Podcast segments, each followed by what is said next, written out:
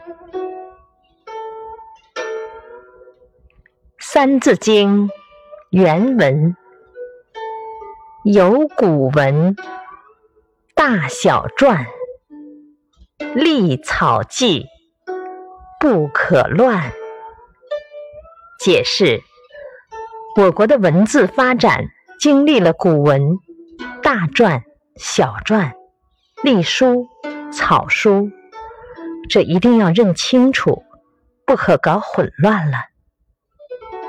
启示：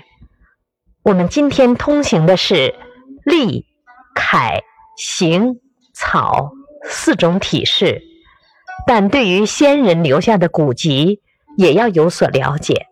这对于我们学习和继承前人的知识有很大的帮助。